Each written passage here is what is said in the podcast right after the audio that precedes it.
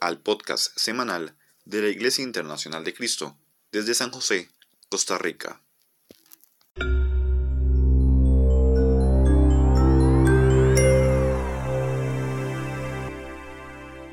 Muy buenos días. Quiero comenzar esta mañana saludando a algunas personas que veo aquí que se han conectado. A Yana, bienvenida, y a su familia.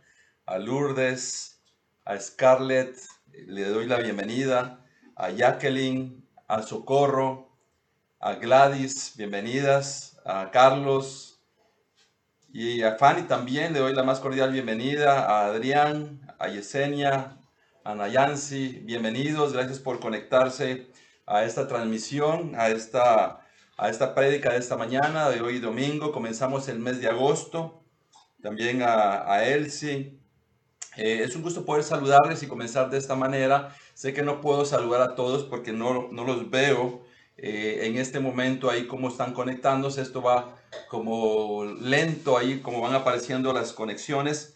Pero les doy la más cordial bienvenida. Deseo que se sientan muy animados. Hoy es un domingo este, soleado, eh, hasta un poco caluroso y así es como, como está el clima hoy acá en esta parte de la ciudad desde donde estamos transmitiendo.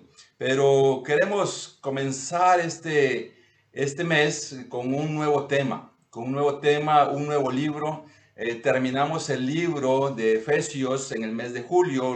Lo, vimos, vimos algunas enseñanzas a través de este libro. Hemos estado viendo libros de la Biblia y ahora vamos a ver otro libro más. En el mes de agosto vamos a estar enfocados en el libro de Filipenses. También en el mes de agosto, el 30 de agosto, vamos a tener una, una transmisión para todo Centroamérica. Todas las iglesias de Centroamérica vamos a estar unidas el 30 de agosto, eh, así vamos a culminar nuestro mes de agosto. Entonces es, increíble para que estés orando por este evento que tenemos de todas las iglesias de Centroamérica. Eh, para poder continuar, te pido que por favor me, me, me, acompañes a una oración. Queremos alabar a Dios en una oración. acompáñame. Te alabamos, Padre. Reconocemos que tú lo eres todo, reconocemos que tienes tanta compasión, tanta misericordia por nosotros, por el ser humano. Eh, Señor, gracias porque en realidad has hecho muchísimo para poder llevarnos a estar en paz contigo. Eh, ruego, Señor, que tomes control de este mensaje, que tomes control de esta transmisión, eh, sin antes, Señor, no dejar de rogarte que por favor nos acompañes en cada uno de los hogares que está, Señor, recibiendo este mensaje. Por favor, a través de tu Espíritu Santo, que este mensaje sea un mensaje que transforma, que hace del corazón de cada uno de los que escuchamos tu palabra, personas que nos uh, mucho más a nuestro Señor Jesucristo. Ponemos en tus manos eh, la bendición que tenemos de, de, tu palabra en nuestras vidas, de la providencia, de que nos acompañas en medio de cualquier circunstancia y ponemos nuestra confianza en ti. En el nombre de Jesús, amén. Como te decía, estamos aquí en este momento por comenzar este, el libro de Filipenses y hablando de Filipenses, eh, el autor es el apóstol Pablo. Es una carta que fue escrita entre el año 62 y 63. Fue dirigida a la iglesia en Filipos, al nordeste de Grecia. Eh, al igual que otras cartas, el apóstol Pablo se dedicó a escribir esta carta a un grupo de hermanos que estaba. Y había una razón, la vamos a estar viendo más adelante, las razones. Este, esta carta, al igual que otras, fue escrita desde la cárcel, desde el encarcelamiento en Roma. Y también este, algo que la, carta eh, o la ocasión de la carta fue que él había recibido un donativo eh, de parte de la iglesia, un donativo que ayudaba a su sostenimiento. Eh, en la Biblia nos logramos dar cuenta que que él este, tenía una casa alquilada inclusive en Roma. Y más que, más que solamente una carta de gratitud, también era una carta este, más allá que tenía enseñanzas eh, bastante profundas. Eh, también algo que hablamos de la carta es que eh, la iglesia estaba compuesta principalmente de personas de origen griego y también algunos judíos que lamentablemente lo que algunos de ellos hacían era desanimar a los mismos cristianos. Habían personas de origen judío que lo que hacían era desanimar a través de sus ideas. Eh, la idea principal del libro es la unidad y el fruto que es el gozo, la unidad. También algunas palabras clave según la versión Reina Valera 1960 es Cristo Jesús, gozo o regocijarse, gozarse, sentir, pensar unánimes o inmunidad y evangelio. Entonces, aquí vemos cómo la carta estaba dirigida para no solamente agradecer, sino también para dar un mensaje extra. Algunas otras cosas importantes es que eh, la carta, eh, el tema, el tema que vamos a ver durante todo el mes se llama Triunfo en Cristo. Y algo que la carta enseña es aprender a enfrentar la realidad y las circunstancias de la vida y tener triunfo espiritualmente en medio del sufrimiento. Esa es una carta donde el apóstol Pablo estaba en sufrimiento. Eh, algo que, que podemos entender en la lógica de esta carta es que estamos en un mundo saturado de secularismo y materialismo y muy a menudo colmado de lujo sin paralelo de la vida moderna. Puede parecer a primera vista que una carta escrita por un preso encadenado no tiene ninguna relevancia para nuestra escena contemporánea. Y esa era la realidad que no es tan diferente a la realidad de hoy en día.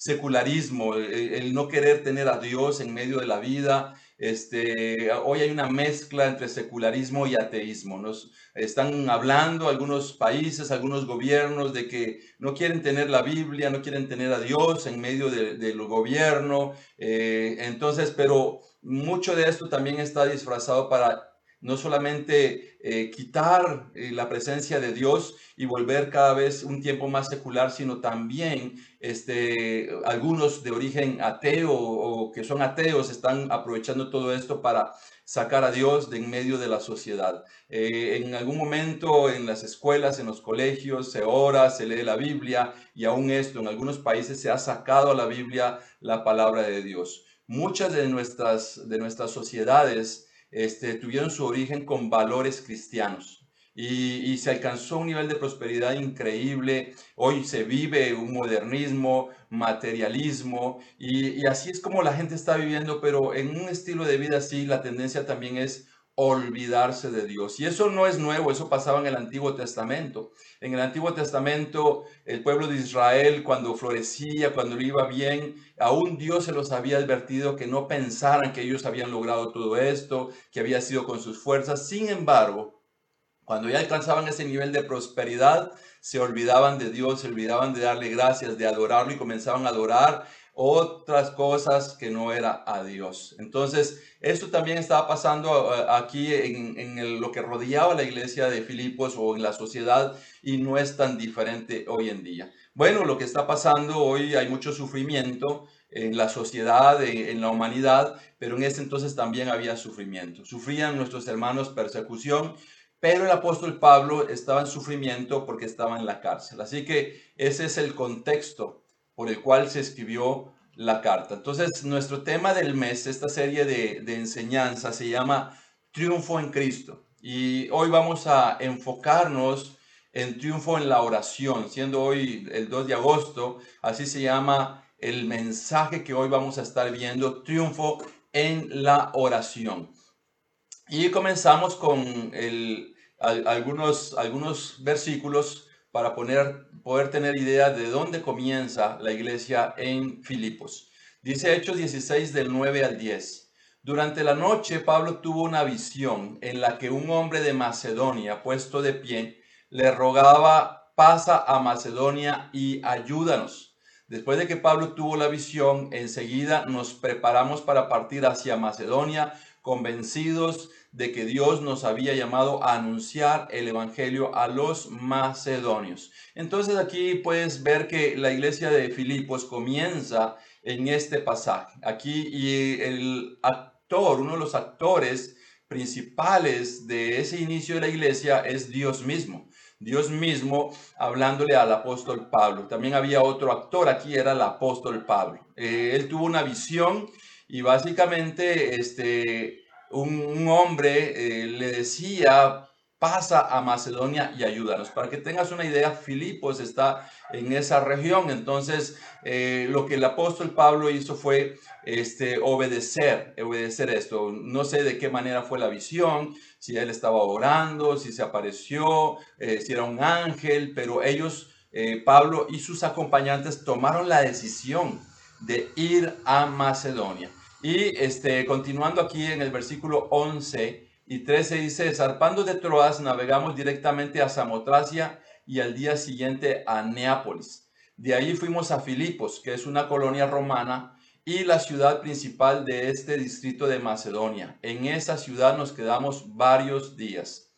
El sábado salimos a las afueras de la ciudad y fuimos por la orilla del río donde esperábamos encontrar un lugar de oración. Nos sentamos y nos pusimos a conversar con las mujeres que se habían reunido. Bueno, aquí nos está diciendo cómo era Filipos, era una colonia romana y también e, es una colonia en Europa, en Europa, en esa parte de Europa. Entonces, algo que a veces no entendemos son los planes de Dios y, y Dios estaba llevándole el, Evangelio a Europa, a este continente, que se iba a convertir en el epicentro, no de una pandemia, sino en el epicentro de la evangelización. Recordemos que en Europa estaba la capital del imperio romano, ahí estaba Roma.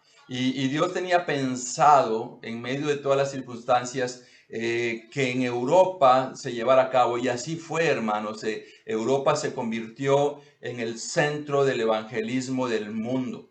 De ahí, ahí surgieron grandes predicadores y desde ahí ya tenía Dios la visión. Y dice que fueron a, Filipos y ahí este, lo que ellos hicieron es buscar la manera de cómo predicar el Evangelio. Una de ellas fue eh, en un día sábado ir a buscar un lugar donde encontrar personas y ellos se pusieron a conversar con algunas mujeres que se habían reunido ahí en ese lugar. Imagínate ese paisaje. Así eran las ciudades antes a la orilla de ya sea del mar o de un río o de un lago donde había fuente de agua, donde había comercio. Y esta ciudad era una ciudad importante. En esa ciudad en un principio se extraía también oro, plata y luego se convirtió ya en un centro de comercio muy importante.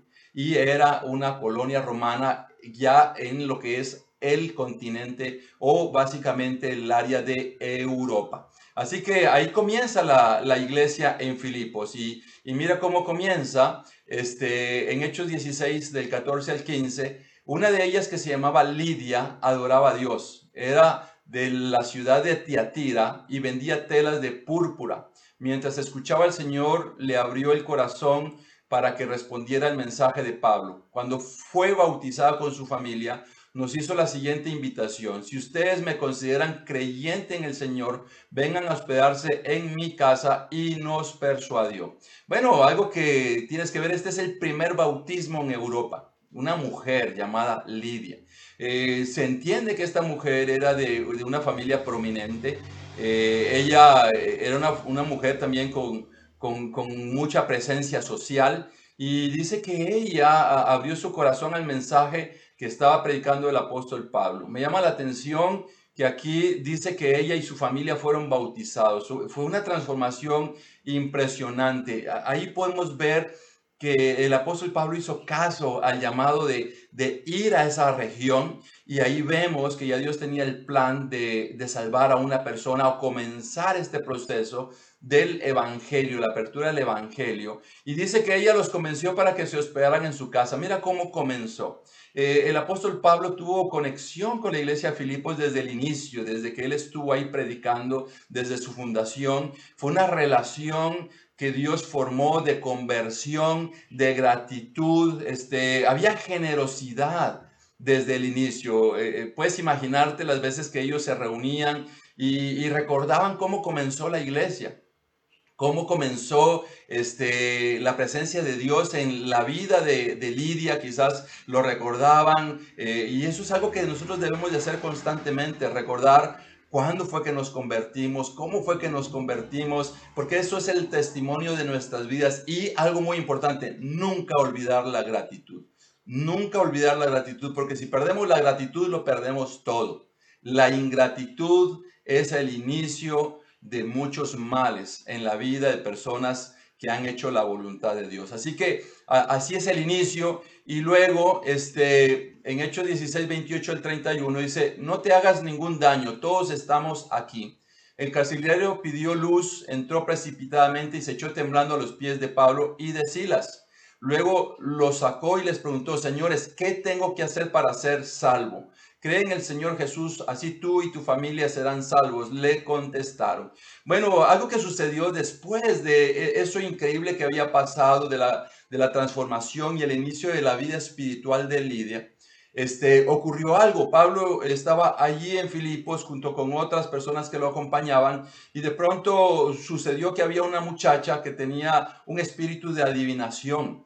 Y, ella iba detrás y el espíritu de adivinación hablaba y decía que ellos eran mensajeros de Dios y, no los dejaba hasta que el apóstol Pablo reprendió a ese espíritu y básicamente la liberó.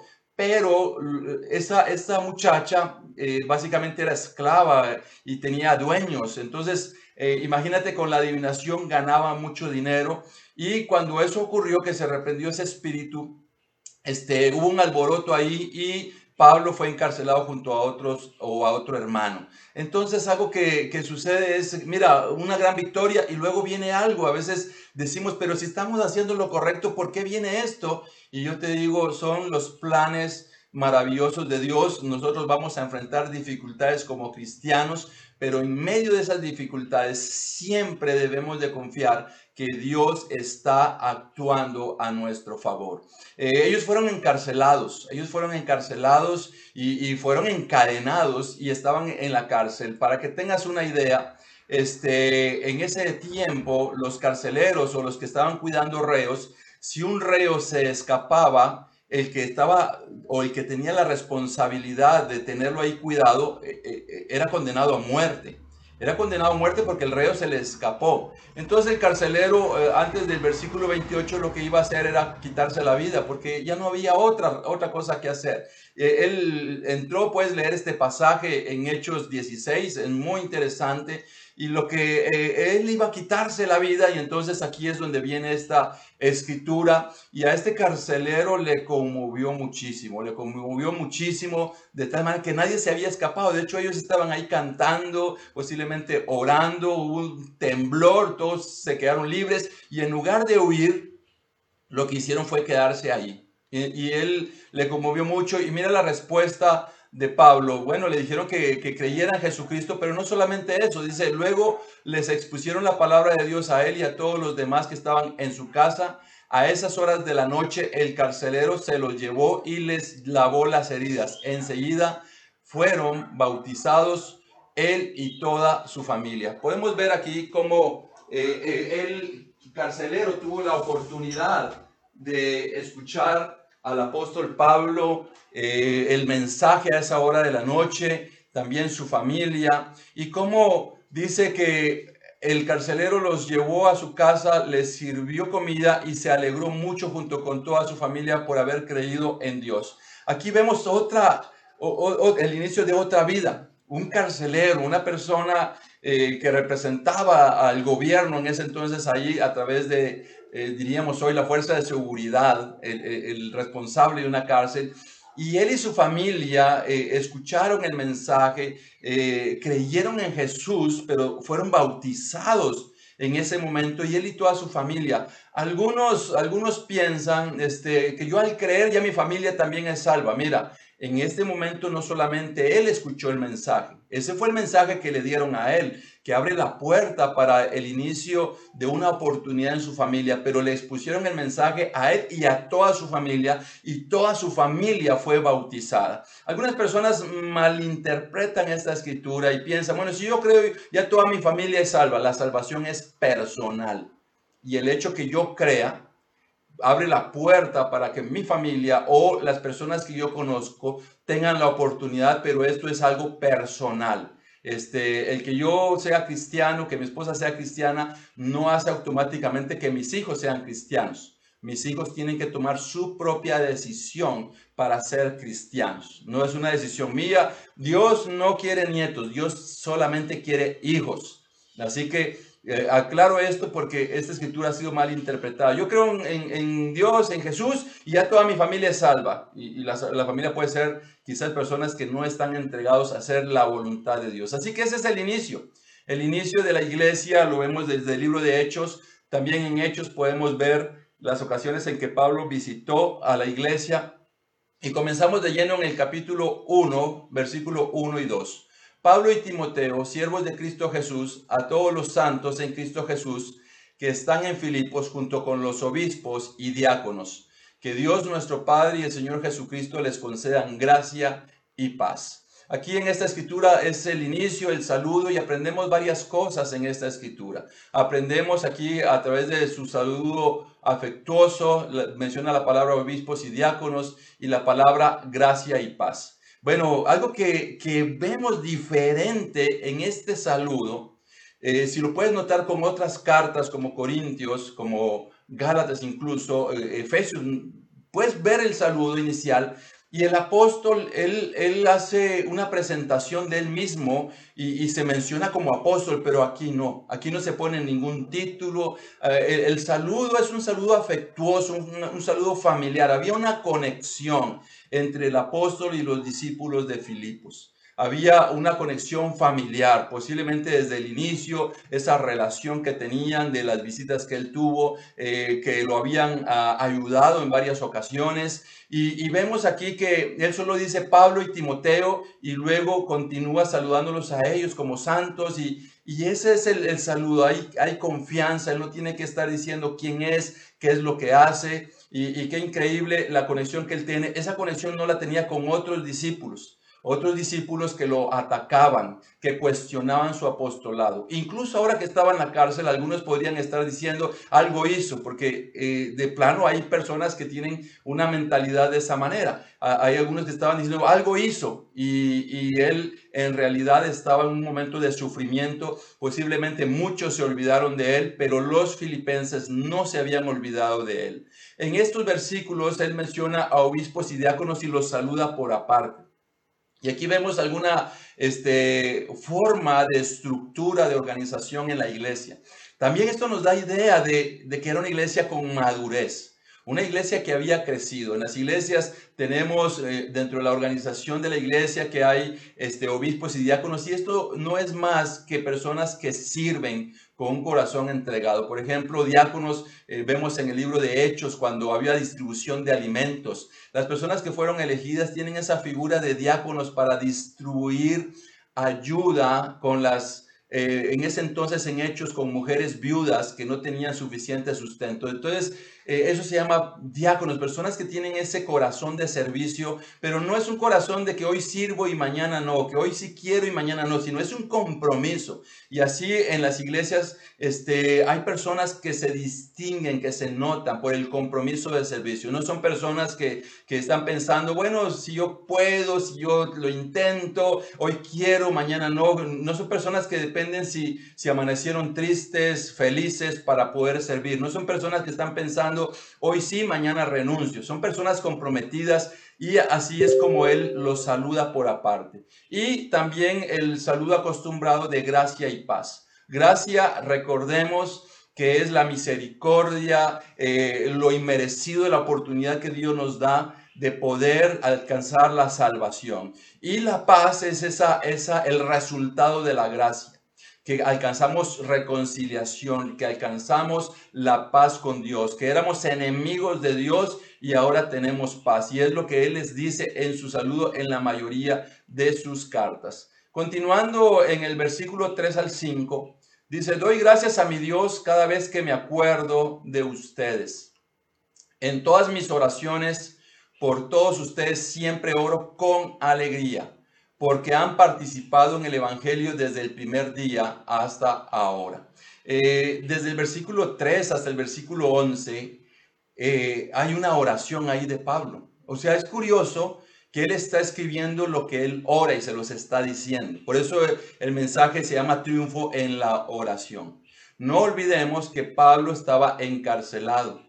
Para algunas personas es, ¿qué me puede enseñar Pablo? ¿Qué me puede decir si él mismo está encarcelado? Me va a decir que crea en Dios cuando él mismo está en la cárcel, porque Dios no lo libró. ¿qué, ¿qué me puede enseñar Pablo en esas circunstancias? Y algo que había ocurrido es que los filipenses habían ayudado económicamente a él. dentro de esta carta se habla de, de, la generosidad de la iglesia. Hoy también como iglesia ofrendamos, le damos a Dios por gratitud. Muchas personas lo, hacen y, lo tienen como un principio fuerte en sus vidas de ayudar, de dar este, a Dios con generosidad y algo que vemos, creen y son bendecidos son bendecidos por Dios y generan mucha gratitud. Aquí el apóstol Pablo decía que daba gracias a Dios cada vez que se acordaba de ellos. Eh, eso es algo que necesitamos reflexionar.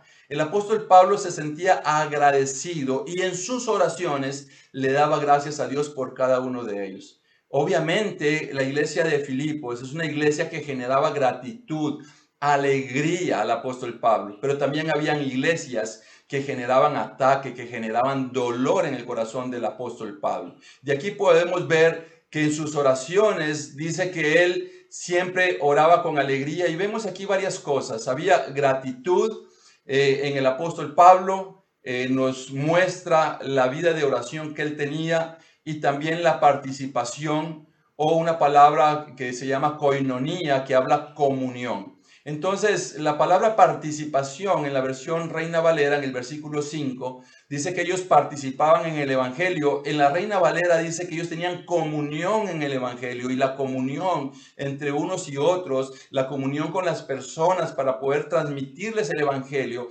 es una palabra llamada koinonía, muy mencionada eh, eh, en el último tiempo, que es esa comunión entre creyentes. Entonces, mira lo que hacía la, la gratitud en el corazón del apóstol Pablo.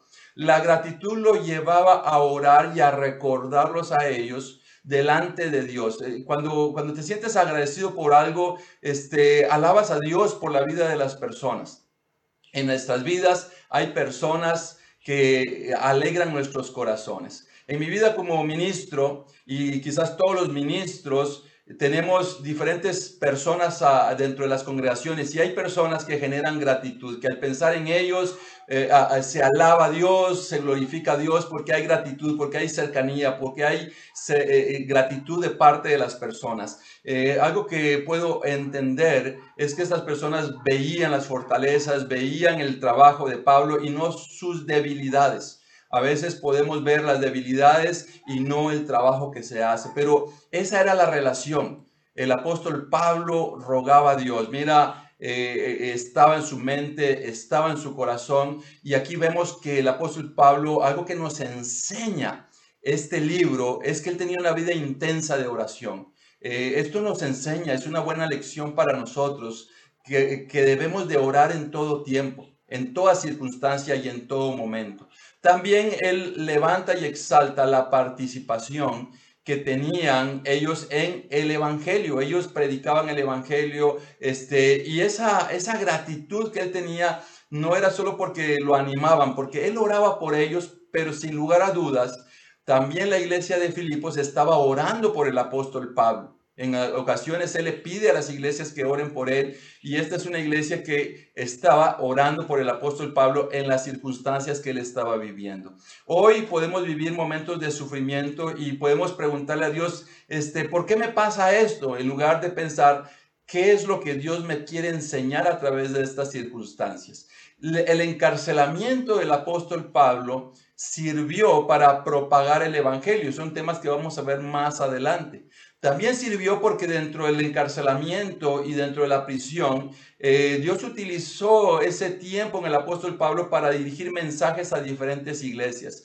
Si no se hubiera detenido, no hubiera escrito esas cartas que hoy nos dan una enseñanza tan poderosa en nuestras vidas. Así que eh, hoy podemos estar viendo esta pandemia y mucha gente la puede estar viendo como algo negativo, como algo que por qué a nosotros, en lugar de pensar qué es lo que Dios nos quiere enseñar en este tiempo y aprovechar las circunstancias y aprovechar el tiempo y aún si hay situaciones de sufrimiento, poder decir qué es lo que Dios quiere transformar en cada uno de nosotros, qué quiere transformar en mí. No hay nada más increíble que la conciencia transformada en medio de las situaciones difíciles. Entonces, pero no necesitamos llegar a situaciones difíciles para tener una vida de oración.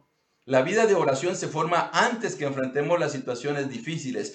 Y en las situaciones difíciles, la vida de oración nos va a sostener, nos va a guiar y nos va a mostrar el plan de Dios para nuestras vidas. El apóstol Pablo aquí estaba y en lugar de estar en una posición de pobrecito de mí, de por qué me pasa esto, él seguía escribiendo cartas, seguía cuidando las iglesias, seguía conectado con los hermanos, con los que estaban cercanos a él y aún con los que lo atacaban. Él continuaba ahí dirigiéndole los mensajes para que las personas se transformaran. Entonces, aquí aprendemos muchísimo en estos tres versículos y continuamos en el versículo del 6 al 8 Estoy convencido de esto. El que comenzó tan buena obra en ustedes la irá perfeccionando hasta el día de Cristo Jesús. Es justo que yo piense así de todos ustedes porque los llevo en el corazón, pues ya sea que me encuentre preso o defendiendo y confirmando el Evangelio, todos ustedes participan conmigo de la gracia que Dios me ha dado. Dios es testigo de cuánto los quiero a todos con el entrañable amor de Cristo Jesús. Mira, aquí él continúa escribiendo algunos aspectos importantes. Aquí menciona el día de Cristo, eh, de Cristo Jesús. Él les mencionaba que los llevaba en el corazón, que ellos estaban con él, que participaban con él y así había sido. Eh, no solamente le habían ayudado en una ocasión, sino en varias ocasiones financieramente. A veces las personas preguntan, ¿y para qué se usan las ofrendas? ¿Para qué se hace esto? Y el dar depende de sus preguntas en lugar de pensar que depende de que le dan por gratitud a Dios y para glorificar a Dios. En el Antiguo Testamento vemos cómo Dios pedía ofrendas y no es que se le envíe a Dios, sino se utiliza en, en, la propagación del Evangelio, en las necesidades que se tienen en los diferentes ministerios y en la iglesia. Así que aquí estaba él y estaba hablando que tenía un amor entrañable en Cristo Jesús. Entonces, ¿qué cosas vemos? Menciona el día del Señor, menciona que los lleva en el corazón y con el amor de Cristo. Tratemos de, de pensar qué significa todo esto. Cuando habla el día del Señor está hablando del juicio final tarde o temprano, todos nos vamos a presentar delante de Dios, en donde van a ser eh, juzgados nuestros corazones, van a ser juzgadas nuestras intenciones, van a ser juzgadas nuestras acciones. Todo lo bueno y malo que hemos hecho va a ser juzgado por Dios. Este, esto es algo innegable. Entonces es lo que el apóstol Pablo tenía en mente al decirles a ellos que, que estuvieran preparados, que continuaran preparándose en el corazón, que continuaran en esa disposición que tenían para el día del Señor. Y él decía, los llevo en el corazón. Ah, algo que viene a mi mente como una imagen es cuando hay niños pequeños y los niños pequeños eh, normalmente papá o mamá a veces los, los abrazan y los pegan en su pecho. Y algunas veces esos niños eh, hasta cierta edad pegan su cabeza en el pecho de papá y mamá y, escuchan el latir del corazón del papá o de la mamá. Y ellos escuchan y, luego eh, tal vez está aquí su cabecita pegada al pecho de papá y mamá, escuchando los latidos de papá y mamá. Y de pronto vuelven a ver a papá y ellos dicen, estoy escuchando tu corazón. Y así es como él sentía a ellos, lo sentía como ese papá con los hijos, esa era la confianza. Eh, algo que es importante es que tenemos que pensar cuál es nuestra actitud como cristianos. Somos cristianos que tenemos la actitud como un hijo que se acerca a, un papá, que se acerca. Yo pienso como ministro, eh, hay hermanos que son tan agradecidos, tan serviciales, tan entregados, que se sienten tan cercanos, pero hay otros que son bien lejanos que causan dolor, que, que llevan nuestras oraciones a rogar para que Dios les cambie el corazón. Pero hay otros que uno no se cansa de dar gracias a Dios y son hermanos que pueden estar pendientes de un ministro, pendientes de sus necesidades, de sus luchas. Este, las personas exigen perfección de los ministros, pero cuando los ministros exigen perfección en la palabra de Dios de ellos, en algunas ocasiones, algunas en lugar de responder lo que hacen es enojarse. Pero aquí vemos la, la relación y dice el amor de Cristo. Mira, el amor de Cristo eh, es el ejemplo del apóstol Pablo de lo que él sentía con la iglesia de Filipenses. Esa cercanía de que ellos eran como los que podían estar ahí pegados a su pecho, eh, escuchando el latir de su corazón. Y él habla del amor de Cristo. Eh, ¿Por qué el amor de Cristo es un ejemplo? Porque Cristo nos amó. Cristo nos amó hasta el último latido de su corazón. E, esto es algo impresionante, el mensaje en estos versículos es algo que nos sacude y nos enseña cómo debemos de ser como cristianos, que debemos de amar como Cristo y buscar esa transformación que nos cuesta, por supuesto, nos cuesta a todos y debe haber una lucha constante de aprender, de madurar. A mí me cuesta, yo estoy seguro que a ti también te cuesta y debemos de aprender de lo que él estaba diciendo, del amor que él sentía, era el amor entrañable de Cristo.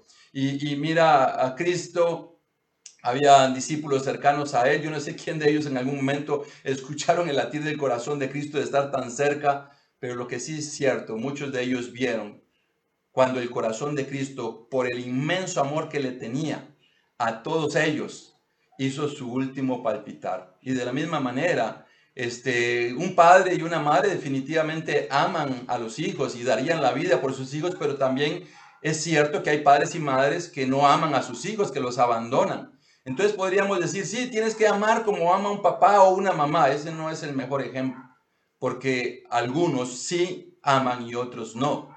Pero el mejor ejemplo sí es Cristo, porque Cristo demostró el amor por cada uno de nosotros hasta que derramó su sangre y su corazón dejó de latir. Ese corazón maravilloso de alguien sin pecado, de alguien que vino a demostrar la gracia, la misericordia, la compasión, que vino a perdonar, que vino a transformar, dejó de latir para que nosotros tuviéramos la oportunidad de una nueva vida. También dice el versículo del 9 al 11, esto es lo que pido en oración, que el amor de ustedes abunde cada vez más en conocimiento y en buen juicio, para que disiernan lo que es mejor y sean puros e irreprochables para el día de Cristo llenos del fruto de justicia que se produce por medio de Jesucristo para gloria y alabanza de Dios. Aspectos importantes acá. Él sigue orando desde el versículo 3 hasta el versículo 11 y él pedía que abundara este conocimiento en ellos para buen juicio, que pudieran discernir y que también pudieran estar llenos de frutos de justicia. Y esto es lo que vamos a resaltar, es ese amor, y también ese discernir y esos frutos de justicia, ¿qué nos está queriendo dar a entender? Que no nos, no nos apartemos de ese amor de Cristo, que van a haber muchas cosas, el materialismo, las ideas. Mira, hoy eh, es triste ver eh, cristianos votando por personas ateas, cristianos votando por personas que promueven el aborto. Debemos de, tener cuidado de cómo somos por cristianos. Y con esto no estoy queriendo meterme en política, pero a veces este, las redes sociales están plagadas de secularismo, eh, cada quien defendiendo sus derechos y, y aún haciendo a un lado la palabra de Dios. Podemos caer presas de esto si nosotros no somos sabios en la palabra de Dios. Hoy como cristianos, todo el mundo nos está pidiendo tolerancia. Si alguien se emborracha, dice tolerantes, de que ellos se emborrachen, amémoslos. Y, no estamos diciendo que los odiamos, estamos diciendo que la Biblia dice que no nos emborrachemos. Y así hay tantas ideas que hoy en día se están propagando de un lado a otro y dicen que, que seamos tolerantes por ellos y nos llaman intolerantes a nosotros. ¿Y por qué a nosotros no nos toleran en nuestras creencias, en nuestras convicciones y en la palabra de Dios? Todo esto va a atacar la palabra de Dios y van a decir, quitemos la Biblia. ¿Por qué? Porque la Biblia siempre va a marcar la pauta de lo que es correcto y lo que no es correcto, de lo que es verdadero y no verdadero. Así que tenemos que aferrarnos a ese estilo de vida llenos del amor hacia Dios, el amor como cristianos. Tenemos que crecer y Cristo es el ejemplo para poder crecer en amor. Y Él está orando por ellos para que eso ocurra. Y también dice que tengan la oportunidad de discernir. De discernir entre lo bueno y lo malo para que vivan con pureza, que vivan irreprochablemente. Entonces, eh, el discernir es veo lo bueno, veo lo malo y decido por lo bueno. Aquí hay toda una gama de tentaciones, pero mis convicciones bíblicas me llevan a hacer lo bueno, la justicia. Y luego menciona al final frutos de justicia. ¿Qué significa frutos de justicia? Era una palabra mencionada en Proverbios, también en Esdras y también Santiago menciona frutos de justicia, aunque no dice qué son esos frutos de justicia. La interpretación dice frutos de justicia es el actuar, es la acción, son las buenas obras que se hacen como resultado de una vida entregada a Cristo, una vida de oración, una vida en la palabra de Dios. En realidad, esa es la parte y, las personas que, que hoy están escuchando este mensaje y no han entregado sus vidas a Cristo, Cristo tiene la oportunidad y el poder de hacernos nuevos para que generemos buenas obras. Todo eso malo que hay en la vida de una persona llena de pecado, al quitarlo, Dios no solamente va a limpiar ese corazón, esa vida, sino que va a hacer que haga cosas buenas. Alguien entregado a hacer maldad puede ser también alguien entregado a hacer cosas poderosas para glorificar a Dios. Y eso es lo que Dios espera de nosotros, que recordemos dónde nacimos y que recordemos hacia dónde nos llevó Dios. ¿Estamos haciendo buenas obras? Nuestras acciones van queriendo hacerle bien a otras personas, nuestras acciones van amando a los hermanos, nuestras acciones van levantando en alto el nombre de Dios. Dejamos que eso gobierne, pues ese es el llamado. Y Pablo estaba orando desde el versículo 3 hasta el versículo 11. Algunos dicen que el fruto de justicia también se relaciona con frutos del Espíritu. No encontré realmente que haya una conexión directa con esto. Más bien la interpretación es que haya rectitud y que haya un accionar de buenas obras. Así que ese es el fruto o, quizás lo que te estoy tratando de decir es que en la oración hay victoria, victoria o triunfo en la oración. Y para poder concluir algunas cosas importantes, lo que hemos aprendido es que Pablo era cercano a la iglesia de Filipos, la iglesia lo apoyaba espiritual y económicamente, él sentía mucha gratitud por ellos, la Biblia muestra la profunda vida de oración de Pablo y también otras conclusiones más es que Pablo oraba por ellos y ellos por él. Él los llevaba en su corazón, oraba para que continuaran llenos de frutos de justicia y discernimiento. En medio del encarcelamiento era un hombre que triunfaba en oración. Su oración no comenzó. Recordemos que la vida de oración de Pablo no comenzó en la cárcel. Este, hoy muchas personas, este, aún en medio de sufrimiento y situaciones difíciles, ni aún ahí comienzan una vida de oración. No debemos de esperar circunstancias difíciles para comenzar a orar. Tenemos toda una oportunidad y la vida cristiana nos prepara para enfrentar momentos difíciles. E, es increíble lo que Dios nos ha enseñado a través de este libro. Eh, podemos ser triunfadores, podemos ser triunfadores en Cristo y es lo que nos está enseñando este pasaje, que hay triunfo en una vida de oración. Gracias por haberte conectado a este mensaje. Fue un gran gusto poder saludarte, poder predicarte y también es un gran gusto saber que Dios a través de su misericordia y su gran poder puede transformar tu vida. Que Dios te bendiga. Feliz día.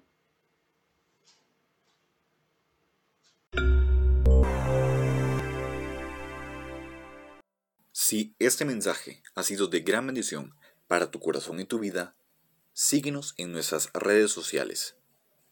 Si deseas estudiar la Biblia, escríbenos o llámanos a los números 8706-1205 o al 8706-1208.